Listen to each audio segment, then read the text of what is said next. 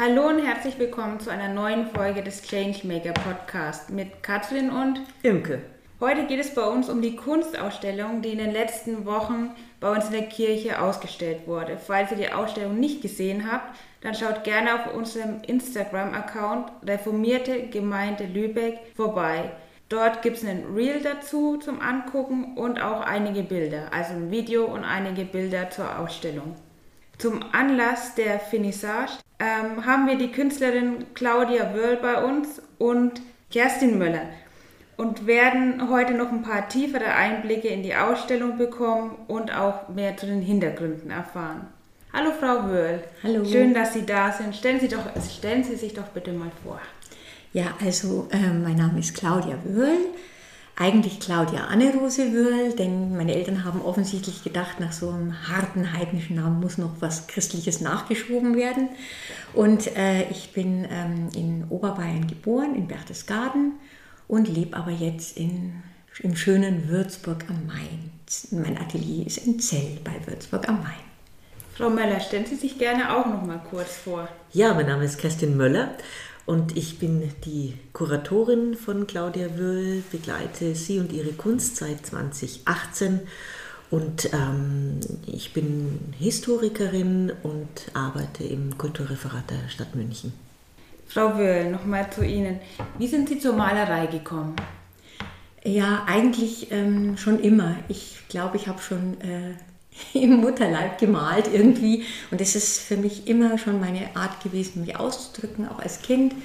Ähm, und ich habe dann äh, ja, in 2018 beschlossen, nur noch meiner Kunst zu leben. Vorher habe ich auch äh, an der Universität gearbeitet als Dozentin, auch als Gymnasiallehrerin lange Jahre. Aber dann war einfach die Zeit reif, wirklich äh, nur noch Künstlerin zu sein. Endlich.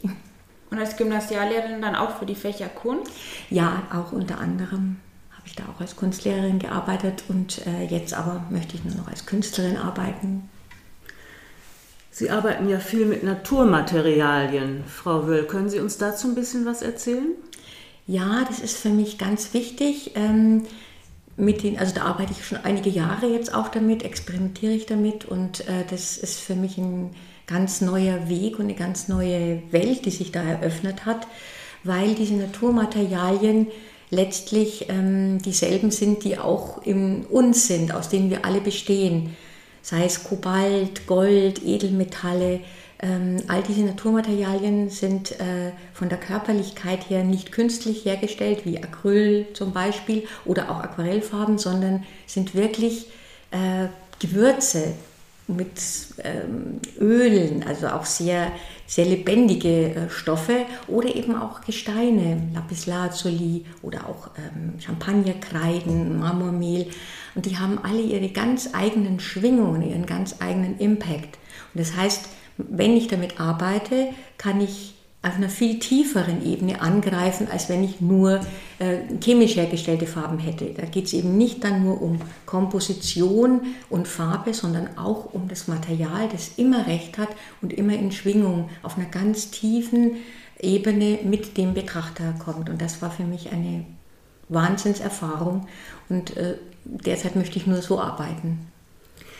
Wenn ich das richtig verstehe, dann stellen Sie durch Ihre äh, Farben und die Materialien, die Sie nutzen, einen Kontakt zu den Menschen her, die Ihre Bilder betrachten.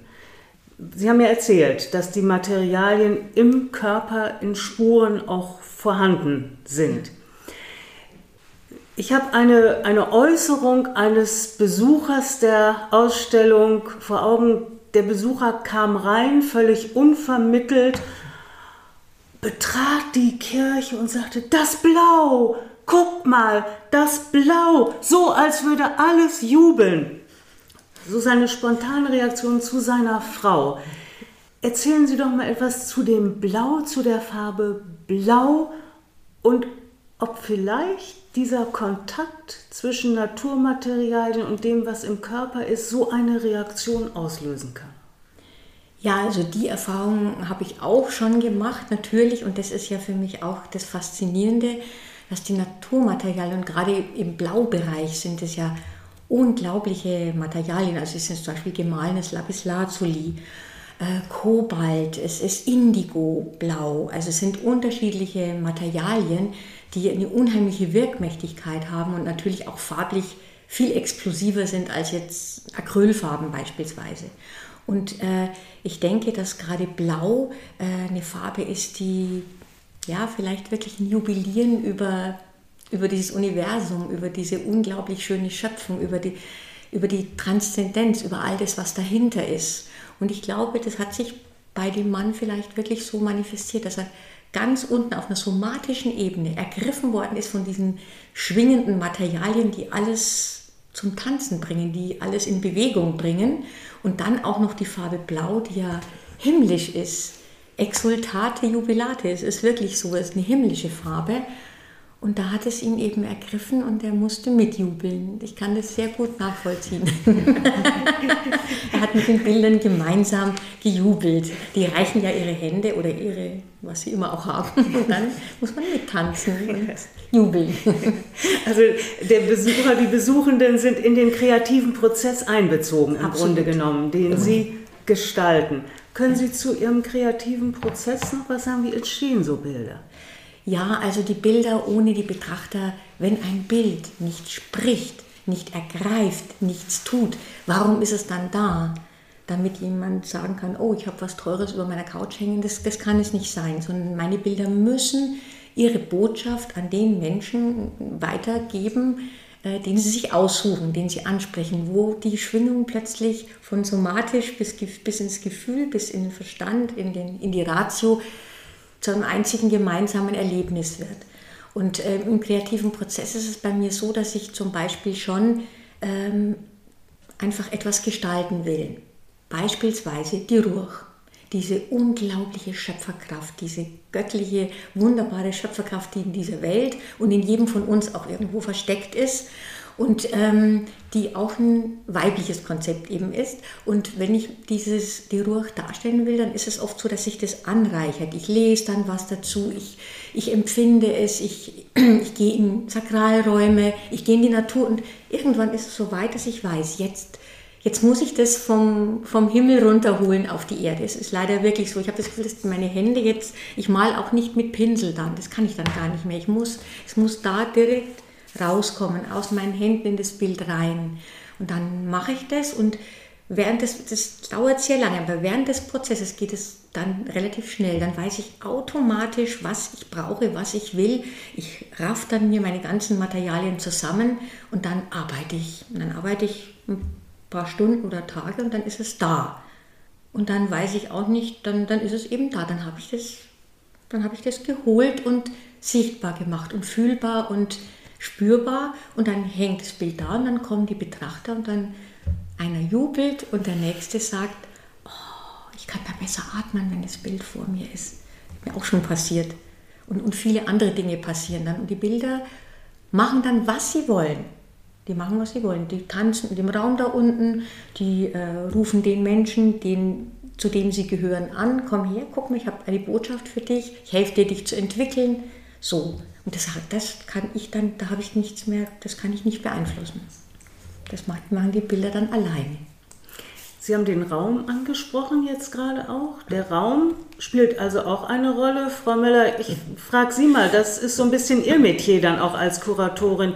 Welche Bedeutung hat ein Raum für eine Ausstellung? Ja, eine, eine, eine sehr große. Claudia und ich, wir schauen uns eben die Ausstellungsräume an, Räumlichkeiten, die ja immer völlig unterschiedlich sind. Und wir sind jetzt hier in diese evangelisch reformierte Kirche gekommen, in diesen klassizistischen Bau.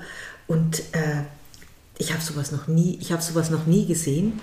Und diese, diese Wirkkraft des Raumes, dieses Kirchenraumes, ist ja ausgerichtet, das gesamte Rund des Holzgestühls ist zentral fokussiert auf die Kanzel. Ich habe das noch nie vorher in dieser fast schon Überdeutlichkeit gesehen, wie der Raum dafür dient, einen evangelisch reformierten Gottesdienst architektonisch zu untermalen. Es geht da wirklich um die Fokussierung auf die Kanzel, also auf den Geist auf das Wort, auf das Hören und auf den Intellekt. Es ist ein, ein, ein fast schon strenger, harmonisch, aber auch streng gestalteter Raum, der dafür da ist, dass das Wort Gottes gehört und verstanden wird. Also so war meine, meine Auffassung.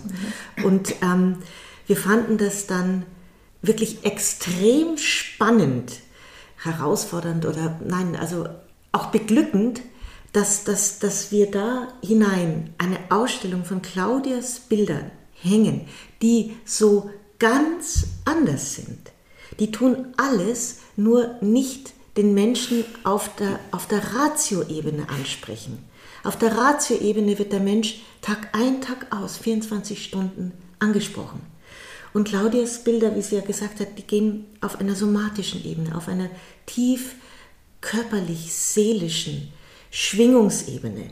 Und es war für uns so ein Geschenk, in, in, in diesem Raum ihre Bilder zu hängen, damit die Ratio, der Verstand und die Seele miteinander in, in Kommunikation treten konnten. Und ähm, ich finde, jetzt ist dieser Raum perfekt. und es war also das, ähm, so einen Raum hatten, hatten wir noch nicht vorher gesehen und auch noch nicht äh, bespielt. Das war sehr, sehr schön. Ja, ja. und ich denke, so ein bisschen meine Bilder, jetzt, ich will es jetzt nicht über, übertreiben, aber ein bisschen ist es wirklich den Himmel oder das Eigentliche ins Erfassbare holen. Das, das das tun die Bilder und das tun sie auf eine ganz andere Art als das, als das reine Wort. Und jetzt äh, küssen sich die beiden und sind da und machen das gemeinsam. Ja, das stimmt, da hast du recht. Jetzt ist es perfekt. ich ergänze nochmal, denn äh, in ihren Bildern sind ja auch Gewürze verarbeitet, teilweise jedenfalls. Und äh, wenn ich in die Kirche hineingekommen bin, dann war diese Kirche erfüllt vom Geruch, vom Duft der Gewürze. Also äh, wir sind dann auch umnebelt worden, sozusagen im positiven Sinne, von den Gewürzen. Das ergänzt nochmal das, was mhm. Sie beide jetzt gesagt haben, von Zusammenklang zwischen Wort, mhm. Hören, Geist im Sinne von Verstand mhm. und Geist im Sinne von innerlichem Leben, Inspiration und äh, Körperlichkeit, somatischen Empfindungen. Also ja, das äh, war schon eine schöne Symbiose ja. in der Ausstellung. Sie haben ja auch schon mal kurz äh, den Titel angesprochen der Ausstellung. Also der Titel ist ja die Ruach, Ursprung und Wirkkraft der Schöpfung auf den Spuren der weiblichen Seite Gottes. Ähm, die Ruach ist dann die Schöpferkraft. Habe ich das so richtig verstanden? Mhm. Ja, das ist also ähm, mich fasziniert immer sehr die, ähm, ja, die jüdische Religion auch, weil da so viele Dinge äh, auch anders sind jetzt als in unseren christlichen Kirchen und unter anderem äh, eben äh, dieses, zum Beispiel eine Freiheit von Dogma, ein Wunsch, alles zu diskutieren, über alles zu sprechen und äh, Gott in den Mittelpunkt des Lebens zu stellen und eben auch, dass äh, obwohl da Schichten, dicke, dicke Schichten von Patriarchat drüber liegen, konnte nicht ausgetreten werden, dass Gott eine weiblich und männlich ist. Warum sind wir als Mann und Frau in seinem Angesicht geschaffen? Und diese weibliche Kraft wird in diesem weiblichen Konzept Ruach eben ähm, ja, repräsentiert. Also Frau Ackermann hat es auch damals bei der Vernissage ihrer Predigt wunderbar erklärt. Und das fasziniert mich, weil ich glaube, dass wir ähm, alle glaubensmäßig am Verdorren sind, weil wir ein Gottesbild haben, das uns nicht mehr hilft, das uns nicht ernährt, das uns nicht stärkt und das auch nicht wahr ist. Und das, es passt nicht, es schließt die Hälfte der, äh, der Menschheit sozusagen aus, die weibliche Seite, wenn wir nur Herr und Gott sagen und das, das, das geht nicht. Es geht nicht. Wir müssen entdecken, was hat dieser was hat Gott an wunderbaren äh, Seiten oder wie ist er überhaupt, äh, das müssen wir neu entdecken und wir müssen zu einem neuen, lebendigen Gottesbild kommen. wenn man sich das jetzt als ähm, Betrachter oder Betrachterin noch nicht genau vorstellen kann, wie kann man die weibliche Seite Gottes über ihre Bilder erfahren vielleicht? Ja, das ist eben auch, was, was wir gerade auch schon besprochen haben, dieses, diese ja, spirituelle, diese seelische Seite, diese Inspirationsseite, die eben die Bilder ganz, ganz stark vermitteln auf einer somatischen, gefühlsmäßigen, seelischen Ebene. Am Schluss natürlich auch rational, aber ganz tief greift es an und erlaubt eine, ja, eine Gotteserfahrung jedem zu haben. Das hoffe ich und das wünsche ich mir, dass die Bilder es ermöglichen, dass eine Gotteserfahrung da wird und dass eben gerade diese weibliche Seite ähm, erfahrbar wird. Und das kommt eben durch dieses, äh, dieses Schwingen der Bilder, durch die Materialien auch, die verwendet werden, natürlich auch durch die Komposition, aber zum Beispiel viele der ja, der typisch weiblichen ja, Seiten sind zum Beispiel das Schützende, das Liebende, äh, wie es zum Beispiel sagen wir mal, in der katholischen Kirche durch diese blaue Schutzmantel Madonna und eben auch diese, diese weibliche Art von Transzendenz, von nach oben orientiert sein, nach, äh, ja, ins, ja, ins, ins Transzendente orientiert sein. Und da, daher eben auch diese Blautöne, dieses wahnsinnige Spielen von Blau, das uns ja auch befreit von so einer enge Rationalität, ähm, fixiert sein auf Fakten, Daten, Zahlen und auch Worte. Und dieses Blau befreit und das lässt uns ausatmen, das lässt uns in die Luft, in die Freiheit, nach oben zum Beispiel. Dann eben äh, viele der Edelmetalle, Gold zum Beispiel, repräsentiert eben auch die Kostbarkeit des Lebens jedes Einzelnen, was ja auch weiblich ist, dieses Leben zu tragen in sich und es auch zu schützen. Daher auch die Gewürze und, und, und Erden, die verarbeitet werden. Dieses äh, Wachsen lassen, gedeihen lassen, erlauben, dass erst einmal, einmal etwas ist, dass es äh, langsam wächst, dass es äh, sich ausbreiten darf, dass es gedeihen darf. Wie auch Frau Agmondon gerade gesagt hat, die Gewürze, die so ja, emanativ einfach da sind, die sich so verströmen. Das sind, das sind weibliche Qualitäten, dieses sich verströmen, das Geben, das Nähern und auch diese Freude daran, dass etwas Neues entsteht, wenn es auch am Anfang ganz verborgen ist. Und daher eben Gewürze, Erden, Edelmetalle.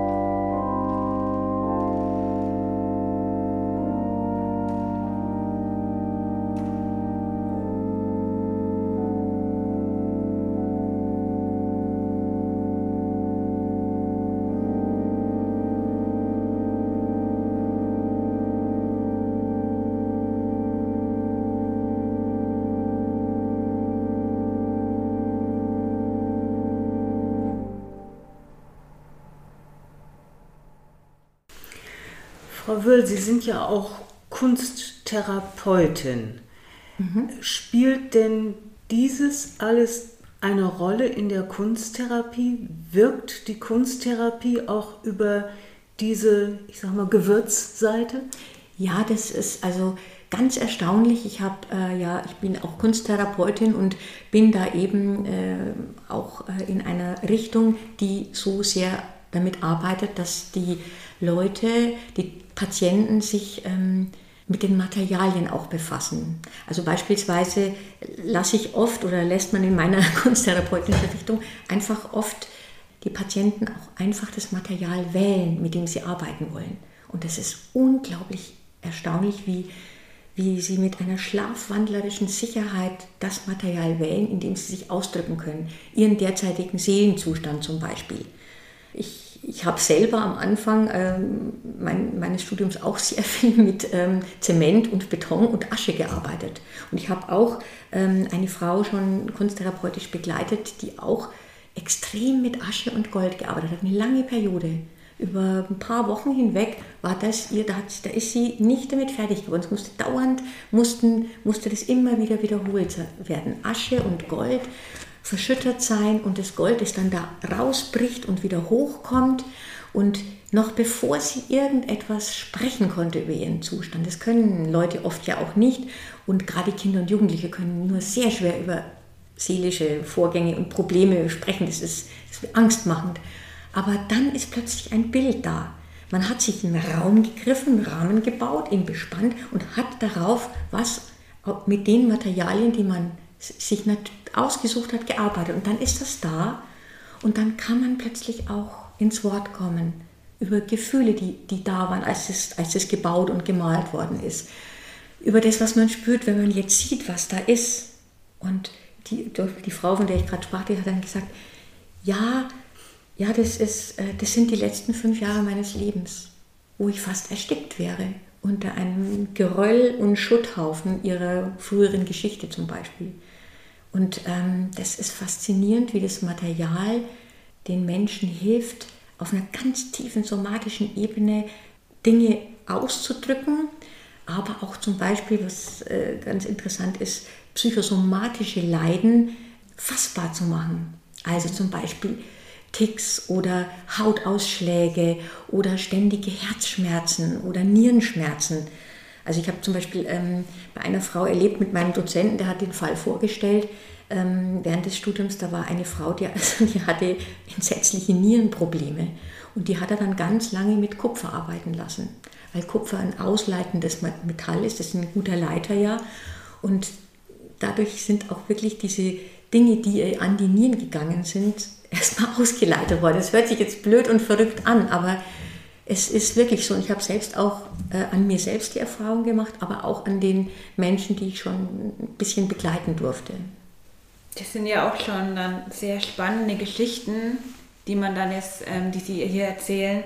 Und ich habe auch gelesen, dass Sie Geschichten von Menschen über ihre Bilder sammeln oder sich auch anhören. Ähm, Geschichten von Menschen, deren Sinne und Seele sich von den Bildern und Materialien eben wie gerade auch angesprochen fühlen. Welche Geschichten sind es dann noch konkret zu Ihren Bildern? Ja, also gibt es mittlerweile wirklich viele. Ich weiß gar nicht, wo ich anfangen soll. Eine, eine der ersten war eine meiner allerersten Ausstellungen. Ähm, da, da, war ein Mann dabei, bei der Vernissage, und hat gleich gesagt, das ist mein Auferstehungsbild, das nehme ich jetzt mit. Und dann habe ich halt gesagt, ja, aber das geht nicht, das muss schon da bleiben, bis die Ausstellung fertig ist. Also, ja, wirklich, na gut. Aber dann muss es sofort zu mir kommen, das ist mein Auferstehungsbild. Und dann hat, war er auch wirklich da zur Stelle, zack, äh, bei, kaum war die Ausstellung vorbei, hat mir zugeschaut, wie ich es eingebaut habe, mir das Geld in die Hand gedrückt und ist damit verschwunden. Und dann habe ich eine Zeit lang nichts gehört mehr von ihm. Das, ich, ich habe das Bild ganz anders getauft. Es hieß mhm. Kirschblüte bei Nacht. Ja, genau, aber für ihn war es das Auferstehungsbild. Für ihn war es das ja. Auferstehungsbild. Und äh, ich, sage, die Bilder machen einfach, was sie wollen. Und dann hat er mir eine Mail geschrieben nach einiger Zeit und hat gesagt, Frau Will, ich muss Ihnen das erzählen. Ähm, äh, er hat eine schwer demente Mutter, die schon vier Jahre lang gar nicht mehr gesprochen hat, haben die Ärzte gesagt, ihr Gehirn ist schon so geschädigt, dass sie nicht mehr sprechen kann. Und äh, er holt sie aber einmal in der Woche zu sich nach Hause und ins Wohnzimmer, da trinken sie halt Kaffee, er, seine Frau und sie und die Mutter schweigt halt dann die ganze Zeit und sagt nichts. Und die beiden unterhalten sich mit ihr, aber ohne dass sie was sagt. Und dann äh, hat er sie da eben abgeholt. Das war so in der Weihnachtszeit. Und äh, sie machen die Tür auf, sie kommt rein, schaut genau auf das Bild, das da allein an der Wand hing. Und dann sagt sie, ah, das sind ja wir, wie wir in der Rhön in der Christnacht zur Mette gehen. Und seine Frau hat sofort zu heulen angefangen. Er hat Mama und äh, es war ein einziges Geheule auf der Couch dann und die Mutter spricht seither wieder ein bisschen, nicht viel natürlich, ganz, ganz wenig, aber da ist plötzlich ist wieder ist ihr Leben wieder aufgeflammt. Unglaublich. Oder eine, eine andere Geschichte ist, ich, ich weiß gar nicht, welche ich alle sagen soll. Eine Frau hat ähm, auch bei der Ruchausstellung, die war ja vorher ähm, die, Wand, die eine Wanderausstellung und dann hat sie, äh, sie vor mal ein Bild, das hieß ähm, äh, Weisheit hieß es, es sollte eben die sieben Geistesgaben auch als weibliche schöpferische Gaben darstellen und da stand sie und hat gesagt, ich muss dieses Bild kaufen, weil ich habe Asthma und jetzt merke ich, ich kann da besser atmen. Ich wollte eigentlich eins von den blauen haben, aber nee, ich nehme jetzt das, weil das hänge ich zu mir ins Schlafzimmer, weil dann kann ich besser schnaufen. Einfach so. Ich, ich, ich, weiß nicht, die hat es mir so erzählt. Ich, es hört sich unglaublich an. Was gibt es noch alles für Geschichten? Zigtausende. Zigtausende. Also es gibt zigtausende solche seltsamen Geschichten. Oder zum Beispiel, das hatte ich, glaube ich, gestern schon erzählt, von dem einen Käufer bei, der, bei der, einer Ausstellung am Chiemsee der hat ein Bild, der wollte auch ein blaues, aber dann ist er doch stecken geblieben bei dem, das ihn gerufen hat. Es war ein Gewürzbild und ähm, er hat einfach nicht verstanden, warum es das sein musste, ganz lange nicht. Und dann hat er aber nachher gesagt, hat er mir auch geschrieben und hat gesagt, er weiß jetzt, warum das das Bild ist, was er haben musste, weil es ihn ähm, praktisch wie, wie, wie als Brühwürfel das Glück seiner Kindheit dargestellt hat. Er hat ein ziemlich schlimmes Erlebnis mit seinen Eltern gehabt, aber sein Großvater hat ihn immer wieder zu sich geholt. Und das war ein Landwirt, der eine große Imkerei auch hatte. Und der hat ähm, dasselbe Gewürz, das ich da prominent verwendet hatte, eben, das wird offensichtlich verwendet von Imkern, um die Bienen zu harmonisieren und ihnen die Angst zu nehmen, wenn der Imker kommt und die Honigwaben ähm, da den Honig rausholt. Und das war das und das ist die Inkarnation dieses Erlebnisses, dieses Glücks mit dem Opa am Land, wo er sich geliebt gefühlt hat und verstanden und aufgenommen war. Ja, so, so ja, da könnte ich jetzt einen ganzen Roman erzählen. genau. Ja. Wir können ja noch einmal kurz zurückgehen zu dem Punkt, die weibliche Seite Gottes. Das hört man ja ähm, eher selten in der Kirche, so Gott Gott, dieses Wort schon, also auch mir kommt da eher was Männliches so in den Sinn, sage ich mal. Und die Kirche ist ja auch, also historisch gesehen, auch vom Patriarchat geprägt. Wie kam es denn dazu, dass Sie sich mit dem Thema eigentlich beschäftigen, also die weibliche Seite Gottes? Ja, also wenn Sie wie ich ähm, in den 70er und 80er Jahren äh, im äh, Oberbayern und im Bayerischen Wald aufgewachsen wären, dann wüssten Sie, was Patriarchat ist ich war da als kleines Mädchen und ich war von, also es hat mich schon immer mit einem solchen Zorn erfüllt, und einer solchen Wut. Und das ist ein Thema meines Lebens einfach.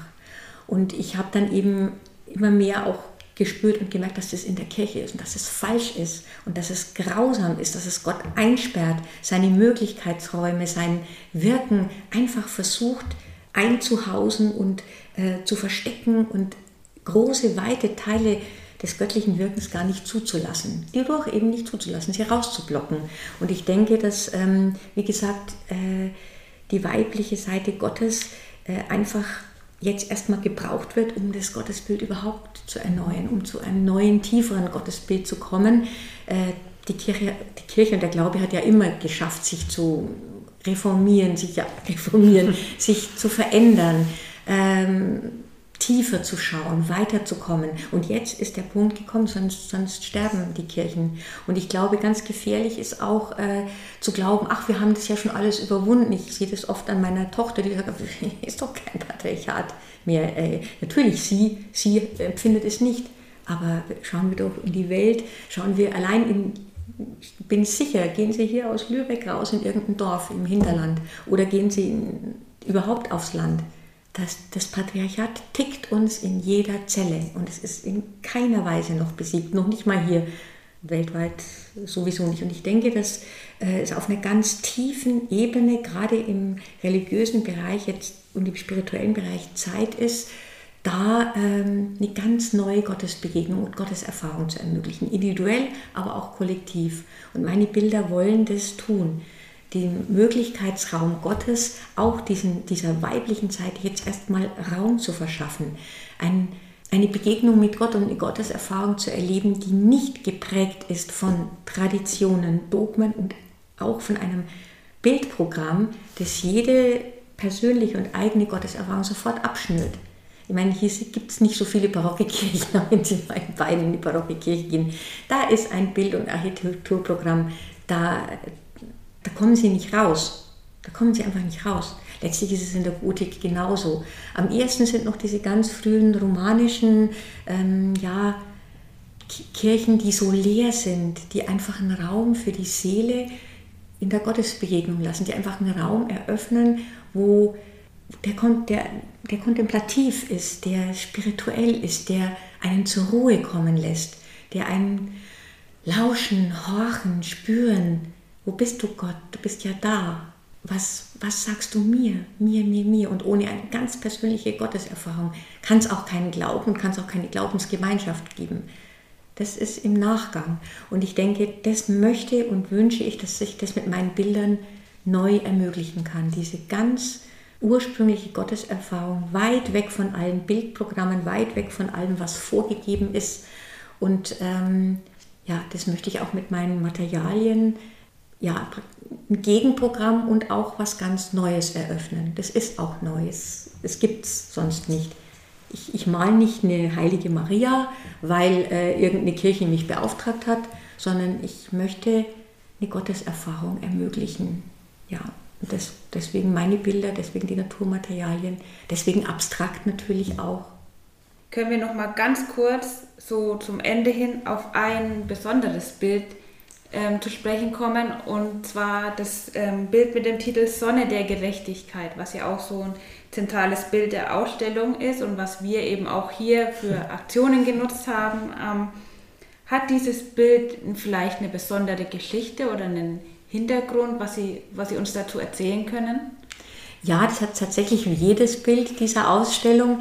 Ähm, das ist ja, äh, also ist natürlich der entzückendste Sticker, den ich je in meinem Leben gesehen habe. Der gefällt mir so wahnsinnig gut. Ja, das ist tatsächlich, ähm, meine, das Bild ist ja auch eins der blauen, aus der blauen Reihe und ist mit sehr viel Gold gearbeitet. Gold, das für die Kostbarkeit jedes einzelnen Lebens Tier, Pflanze, Mensch, alles, all dieser Dinge steht, für die Einzigartigkeit, für diesen wahnsinnigen Wert, der unglaublich schützenswert ist, der gewiegt und geliebt werden muss.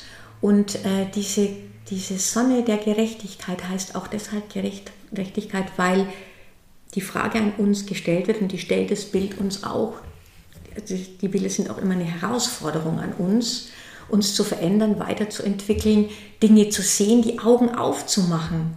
Und diese Sonne der Gerechtigkeit, das ist, ist ja Gott, es gibt ja auch ein Lied, äh, Sonne der Gerechtigkeit, und die soll eben zeigen, dass äh, es so viel Ungerechtigkeit gibt, dass so viel kostbares Leben vergeudert wird, verschleudert, erniedrigt, gedemütigt, ja auch getötet. Gerade kleines Leben, ich mein, was soll man sagen, Missbrauch. Es gibt in Afrika ähm, viele, viele Kinder, haben noch nicht mal die Geburtsurkunde. Es ist, äh, die werden in die Sklaverei letztlich verkauft. Es, ist, es gibt so viel grausame Ungerechtigkeit, gerade schutzlosem Leben gegenüber. Das Bild will auffordern, will helfen, will in Schwingung zu bringen, äh, uns, uns bringen, äh, ja, ins Tun zu kommen, ins Fühlen zu kommen, zu merken, ja, die Sonne der Gerechtigkeit muss leuchten und ich muss dieser Sonne auch zum Leuchten verhelfen. Ich bin auch gefragt und dieses Bild will uns die Hand reichen und sagen, ja, du bist auch so eine Sonne und du kannst es. Du kannst es, du kannst mithelfen, du kannst machen, dass die Sonne der Gerechtigkeit leuchtet. Ja, so ein bisschen. Ja, da haben Sie mir jetzt eigentlich schon eine Frage beantwortet, die ich noch gehabt hätte, ob Sie ähm, mit ihren Bildern eine Nachricht oder Motivation an die Betrachter und Betrachterinnen geben möchten oder ihnen mitgeben möchten. Und es ist ja dann demnach der Fall, so wie ich das jetzt verstanden habe. Ja, genau. Ja, also es ist, es ist wirklich so, dass ich einfach möchte, dass die Menschen sich dem Ruf der Bilder oder ihren eigenen seelischen Vorgängen öffnen, mhm. dass, sie, dass sie ernst nehmen, wenn sie das Gefühl haben beim Anblick der Sonne der Gerechtigkeit, ich will Gerechtigkeit, ich bin glücklich, wenn es Gerechtigkeit gibt. Und dann aber vielleicht auch den Schritt tun, ja, die Herausforderung des Bilds anzunehmen. Genau, das ist auch schon mal ein schönes Schlusswort, die Herausforderung des Bildes. Und in dem Sinne möchte ich Sie noch eine letzte Frage fragen. Und zwar, haben Sie noch einen Gedanken oder irgendetwas, was Sie unseren Zuhörerinnen und Zuhörern vielleicht heute oder wenn Sie den Podcast hören, mit auf den Weg geben möchten? Ich würde mir wünschen, dass Sie, dass Sie kommen und meinen Bildern erlauben, mit ihnen zu sprechen, in Berührung zu treten, zu kommunizieren auf all diesen vielen, vielen Schichten und Ebenen, die, wie es die Bilder eben nur können. Dass sie es erlauben und sich darauf einlassen. Ja, das würde ich mir wünschen. Einfach hierher kommen oder vielleicht, wenn die Ausstellung woanders hinwandert, halt da auch mal hinwandern und sie sprechen lassen. Dann möchte ich mich bedanken. Vielen Dank für Ihre Zeit heute, für das Gespräch und für die Einblicke, die Sie uns noch in Ihre Arbeit und Ausstellung gegeben haben. Auch vielen Dank an Sie. Dankeschön. Gerne, danke.